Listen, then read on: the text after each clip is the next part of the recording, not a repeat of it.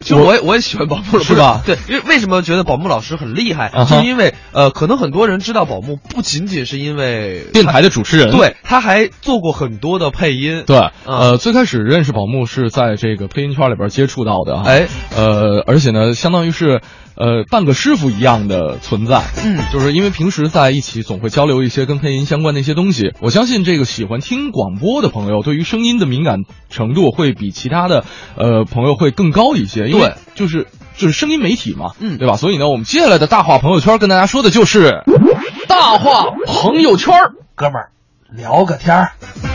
配音这这 可以，这段子可以。特别棒啊！啊，这个为什么说聊配音呢？我嗯相信前一阵儿有一部上映的《美人鱼》，嗯可以说让大家很惊艳，嗯呃，或者说很惊诧。嗯惊诧是在哪儿呢？啊，就是张雨绮在戏中的配音对啊，简直是不忍入耳。嗯呃，很多人是这么个反应，而且我个人来说呢，确实也感觉就是她的那个身体嗯跟她的那个声音，嗯好像不太搭调。对，就是其实张雨绮在这个戏当中啊，真的要比林允那个美人鱼要出挑的很嗯多，就是美从咱们对很单说，对，很性感，形象对，很性感。然后呢，但是呢，就是，呃，张雨绮这个声音的音质哈，这个我们觉得不怪她，真的对不怪她，就是这没办法，这是天生的。对，啊我们其实就想说的是，其实我们都知道电影它是有配音的，嗯哼而且电影很需要配音。嗯我们为何不能用一个更适合这个角色的配音去呈现这么一个角色呢？嗯哎，可能很多人会有这样的疑问。对，呃，因为呃，她是自己坚持用自己的声音去配，嗯呃，包括其实我们看到很多的呃电影里边听到。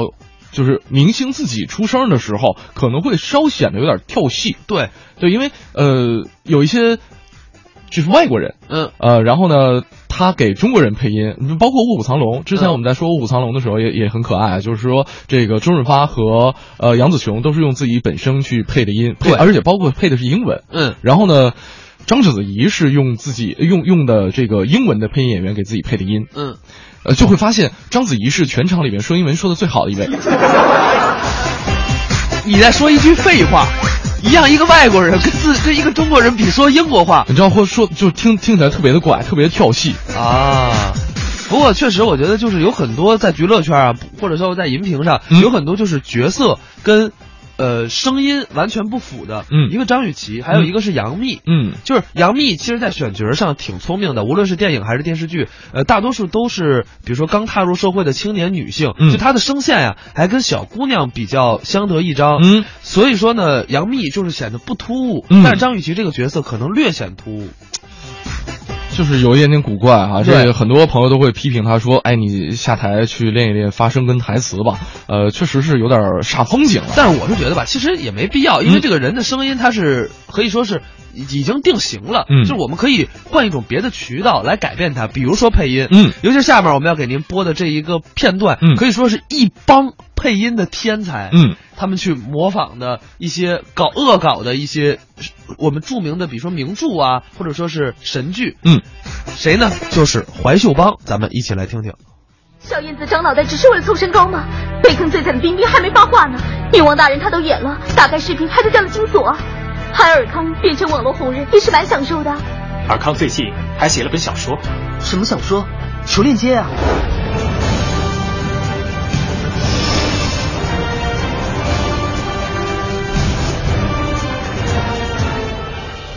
现在我来介绍一下四位主人公：心机 boy 键盘侠、销售 king 安利侠、云备胎接盘侠。这位路人不重要，这两个是典赞党也不重要啊。这位是我们的哈哈党，不说了。在下知名网红《新神奇四侠》的杰出作者鸡汤侠的原型，答应我，让我们鸡汤侠第一个出场。好，朱经纪人，你这么严肃吓死本仙女了。说吧，又发生什么事了？你又删微博，是啊，我最喜欢山伯了，因为我前世是英台啊。明明可以靠脸吃饭，为什么要做段子手？其他明星都在看阅兵，就你还在发段子，评论骂成狗了你就乱删，路人都转黑了。大哥，我一个韩国人，为什么要看中国阅兵啊？这次到底捐不捐钱？我捐，我捐，捐多少？滚石，滚十万！你这是何老牌转世啊，紫薇哥哥，人家金锁都捐了一百万，你捐这么一丢丢。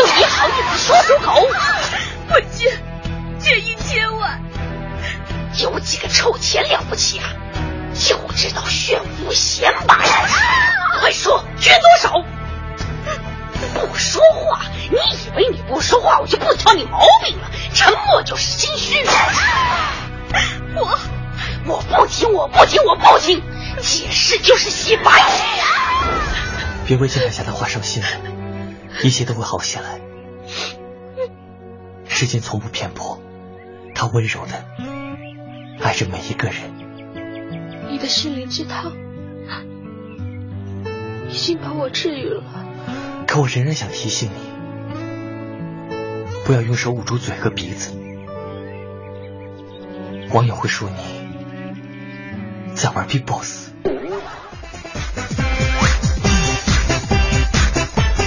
啊，怀秀帮已经出来很多年了，包括前一段时间也上了很多综艺节目，哎让这个广大的粉丝们看了看这些幕后配音演员的真实面目啊。对，呃，确实还还挺逗的。这个之前也是追了怀秀帮很长时间啊。嗯，呃，刚才其实我们说到张雨绮这个在《美人鱼》当中的配音，这个应该叫做玻璃嗓，就比较呃比较刺耳。啊，啊，对，这叫玻璃嗓。然后呢，其实还有一种女星的这个声音也是被大家所，呃，就是怎么说呢，有特点是吗？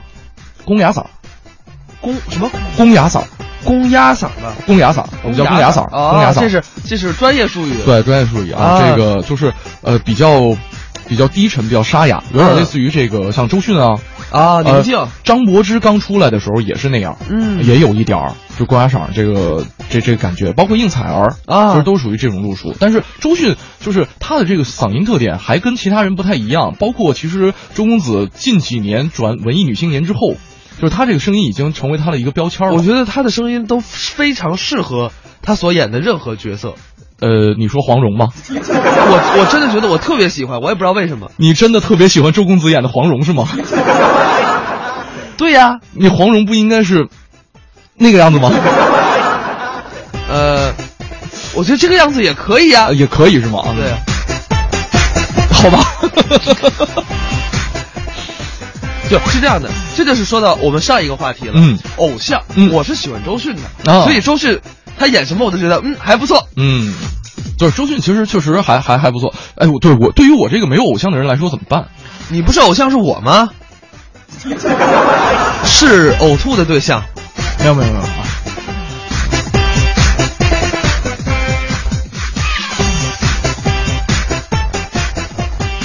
我们来说一下这个，刚才说的是电影里边的啊，这个配音。其实说比起电影来说，电视剧的拍摄周期强度要更高一些，因为这个周期更短。对对对，对吧？呃，每天拍个八到十页左右是比较常见的一个事儿。嗯再加上这个设备啊，工作人员的水平可能没有到这个电影那个水平之上，所以呢，他可能需要配音演员的这个，就是对于配音演员的需求会更高一些。没错，因为嗯电视剧它的无论是从呃采音啊，包括从录制上面都会差一点，嗯所以它现场的音效并不会特别好，嗯大部分呢都需要。这个后期去配，一般呢是两种，一种是演员亲自来配，嗯或者是找专业演员来配，就是完完全全的代替掉演员本来的声音。，对比方说宝木老师的《欲望》，哎，你要真让宝木老师去演欲望，这个啊角色就瞎了，对吧？你俩挑一个儿，宝木老师去演，演欲望那人去配，你知道小霍在描述的过程当中，我一直在脑补宝木老师如果去演欲望的话，他会演成什么样？首先来说吧，个儿没那么高；二来呢，可能得费这个粉底。昨天宝木可在听我们的节目啊，今天他应该也在听吧。其实啊，说到这个配音，我相信大家可能对有一个配音印象特别深，我个人也非常喜欢，就是《舌尖儿》。嗯，后来不是开创了一个叫《舌尖儿体》吗？嗯哼包括他的配音非常非常的好。那么也有一段相声讲的就是《舌尖儿体》这么一个配音，当然他给恶搞了一下。这样咱们一起来听听徐德亮、王文林《舌尖儿上的中国》。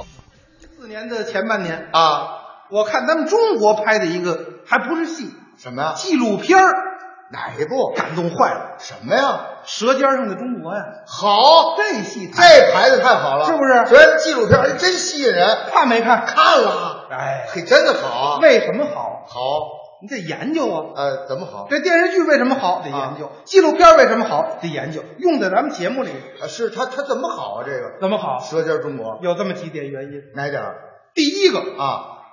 文艺范儿十足。怎么叫文艺范儿十足呢？嗯你你一般的美食节目啊就就很没文艺范儿。怎么着？一般的都是一个厨师啊，旁边跟一主持人，对哎厨师戴一大高帽，对，主持人穿一小短裙儿啊啊，厨师说了，啊那个咱们今天啊讲那个这个做呃做面啊，哦呃这个这中国人啊爱爱吃面，是做面还有什么诀窍吗？呃，有有有有有。那个啊，那个做面呀、它有有诀窍哦这诀窍就是你先先得烧水啊是烧完水，这等水开了以后啊，呃，注意啊，哎得先放调料包，哦再放蔬菜包。那要先放蔬菜包了呢，那就没蔬菜味儿了啊。那个完了放面啊，面就直接放进去哦，不给面掰碎了吗？那没法吃了就啊。那 个您等会儿吧啊啊，这方便面呢？你看这节目就没人看，这还讲呢？就是啊，那这《舌尖上的中国》啊创出了一种舌尖体。哦，他这个语言不一样你随便说句话啊，啊，这东西搁时间长了啊，啊它就坏了。是这个话就没有文艺性。哦你让人《舌尖上的中国》一说，啊，时间是食物的挚友，时间也是食物的死敌。你看，真的好，有文艺范儿吗这措辞太美了从早上起来呀、我着急忙慌，我就去去吃早点，完了我上班挤公共汽车，啊不文艺。啊，这很生活不文艺啊哎，那啊，文艺范儿怎么着呢？怎么着舌尖上的中国，啊凌晨四点，啊当第一缕阳光照在我身上的时候，啊，我用头脑中的第一丝清醒梳理了一下五脏六腑一夜之间的需要。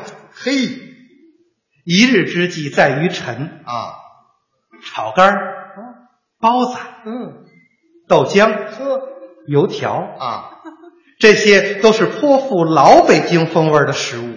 对，但是最能代表新北京繁忙无序而紧张生活的，还是人手一份儿的什么？鸡蛋灌饼。没错儿想到鸡蛋灌饼，啊，立刻我似乎被一种油乎乎的香味儿包围着。嘿，我提起裤子，走出卫生间，我说您这在哪儿啊？这是。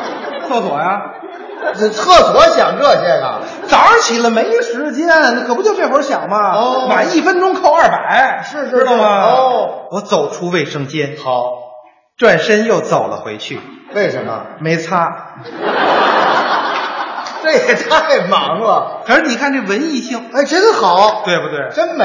还有一点哪点？故事性，怎么是故事性你别看是纪录片儿啊拍的跟电影似的，啊啊？对，镜头好看拿镜头讲故事。啊对有那么一集，哪集那个渔民啊，撒那个好几千米长那大网，一网网上好几万条鱼来。我知这查干湖是什么？对了，是不是这集？就那集，哎呦，真好，镜头从半夜啊跟着一辆颠簸的车一直往前走，是是再配上那配音，绝了。啊，这配音也好，好啊是啊，凌晨四点，啊，查干湖的渔民们，嗯就出发了。是，棉袜子、粘嘎达、狗皮帽子嘿，向着捕鱼的地点出发。对，现在的脚下已经不是陆地，那是，而是冰面。哦，如果踩到缝隙当中，落水甚至丢掉性命都是有可能的，对，多好！真好，有没有那个悬念？哎呀，太感人了，跟评书那扣子似的。没错儿啊，但是有一前提，啊就是必须是呃李志宏老师那种浑厚的嗓音，啊，不不不，才能有这个啊。不，浑厚嗓音讲故事，还得说单田芳、单老，那这个一绝。您这意思啊？让单老师来这，单田芳老师来这，单田芳啊，对呀、配这段《舌尖上的绝中国对。好，让你听着太生动了哦，那那就得这样了啊你来了，哎镜头跟着那车走啊。啊，对呀、嘿，凌晨四点，查干湖的渔民们就出发了。棉袜子，粘嘎达，嗯，狗皮的帽子，向着捕鱼的地方。啊一帮大侠啊，磕膝盖打前胸，脚后跟儿贴屁股蛋儿。各位啊，现在这儿已然不是陆地了，那是冰面儿。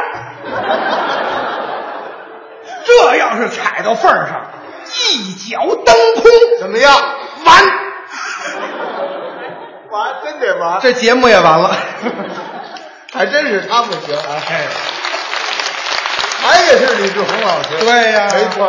还有一点啊。就是咱中国呀，饮食文化太丰富了，对，多呀，历史博大精深，没错。你随便找一点就能拍出一集很好的片子，那还真是啊。那随便问问您啊，您比如东坡肘子，这这知道苏东坡啊，你是不是？没错啊。哎，那个宫保鸡丁，丁公宝啊，哎宫保鸡丁啊，没错。啊那个呃，麻婆豆 腐，就是麻婆啊， 对，那个夫妻肺片。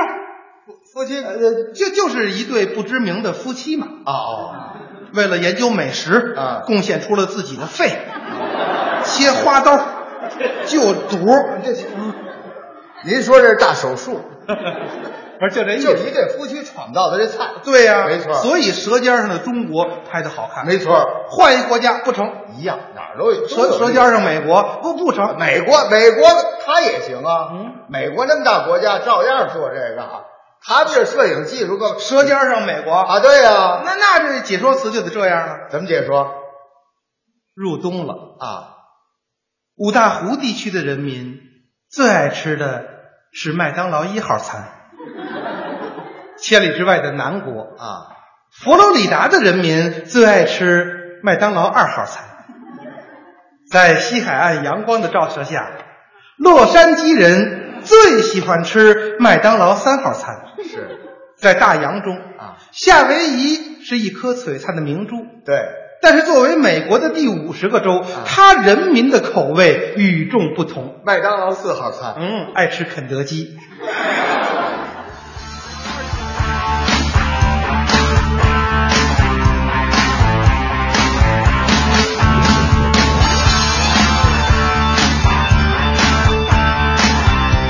徐德亮、王文林，《舌尖上的中国》啊，哎也是恶搞了一下这个舌尖儿呃舌尖儿啊，嗯呃，模仿了一下舌尖儿体。然后呢，我觉得其中最逗的就是单田芳那一段儿，对吧如果说让单田芳老师去配《舌尖上的中国》，会是什么样一种感觉啊？ 我跟你讲，模仿单田芳真的是一个特别费嗓子的事儿。啊挺累的啊。嗯，话说，盛轩儿和小霍儿在综艺对对碰，那节目真好啊！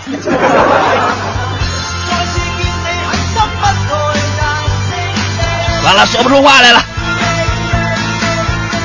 呃，刚才说到这个配音啊，嗯这个其实就是古装戏、外景戏还有武打戏，这是基本上必须要配音的。对，尤其是古装戏跟武打戏，对因为它呃实在环境声音太大了嗯环。境声音太大了，当然也跟这个很多的导演的个人喜好有关系。对比方说，听说啊听说啊，这个张艺谋就坚持要用同期声，哦然后包括在那个姜文上一部《一步之遥》里边，他是把舒淇的声音给换掉了。嗯很多朋友听着特别别扭，因为舒淇之前的她那个声音那个是带固港定的港台腔，对，基本上都是自己配自己。对对对然后换掉之后，很多朋友觉得不自然，但是呢，就是，呃，姜文也解释说，因为这个角色是一个北方人，舒淇你来一个台湾腔确实有点别扭。哎当然换掉了也是挺符合这个艺术创作规律的哈。对，嗯包括之前老炮儿也有人说，为什么李易峰的配音不用一个啊北北京话？北北京这话个意也嗯是一个问题。对对。